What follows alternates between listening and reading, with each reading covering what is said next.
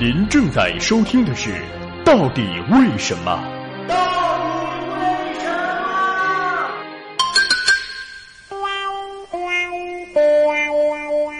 战争当中的尸体都去哪儿了？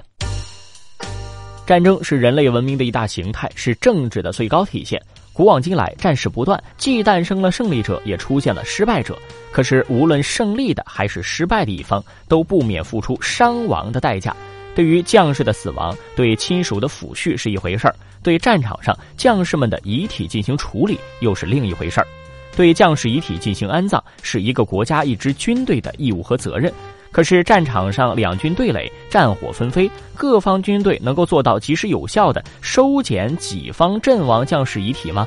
事实上，在真实的战斗当中，将士的遗体会经历不同的遭遇。第一，出于人道主义，彼此各自收捡。作战各方对于战争有着彼此不同的目的，可是，在前线战死的都是自己人。对于阵亡的战友，彼此都希望能够收捡回来，然后清洗处理，通过后期管理将之运送回家乡，交给他们的家人。这就是战场上的人道主义精神的一大体现。对此，世界各国交战各方都有很好的默契。也许有人会奇怪，在你死我活的敌对关系和氛围下，这种人道主义精神真的存在于战场吗？是的，这是一种默契。在战事告一段落的间隙里，没有战火，没有冷枪，只有默默收捡战友尸体的人。只要尸体还能找得到，就不会被抛弃。第二，避免瘟疫传播，及时进行处理。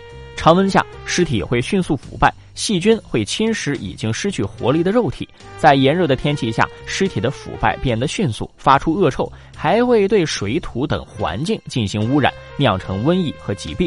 这种病毒细菌会在腐败的肉体上迅速滋生，通过水源、空气进行传播。所以，战场上的尸体出于预防疾病传播等方面考虑，必须迅速有效进行处理。所以，作战各方收捡己方阵亡将士尸体后，会迅速带离战场，利用各种防腐技术进行保存，而后运送回乡。如果受限于炎热潮湿的气候，或者受限于防腐技术条件的，就得就地掩埋或者进行火化。第三，利用遗体进行威吓战术。普通人会不会畏惧尸体呢？会的，因为那是一具冷冰冰、从此失去活力和生命的尸体。尸体代表了人类对死亡的恐惧。在战场上，对方将士的遗体可以成为敌方军队的恐惧源头。当年蒙古人在成吉思汗的带领下，不停东征西讨，攻城略地。蒙古军队喜欢用一种战术，就是尸体威吓战术。这种战术很不人道，就是将对方阵亡将士的尸体通过投石机等工程器械投放到对方的城池当中。第四，侮辱尸体，夸耀本事。交战的军队，其最高军事指挥官可以是一个仁厚的人，也可以是一个残暴的人。对于一些残暴的将领，他们好大喜功，以杀戮来证明自己的本事，以鲜血来满足自己的欲求。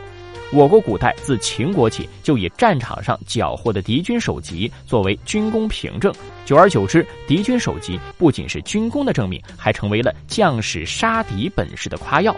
隋朝末年，李唐军队被雄踞陇西的西秦霸王薛举的军队击败过。阵亡的唐军尸首被薛举堆积成圆锥形的高山，名叫京关，以此来夸耀军功。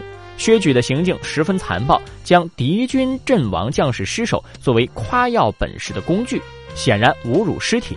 但是薛举打了胜仗，唐军尸体他要怎么处理，李世民也拿他没有办法。其实，总而言之，无论在战场上将尸体作为工具，还是作为一种战术，都是十分不应该的、不人道的。还是应该本着人道主义的原则来进行处理啊。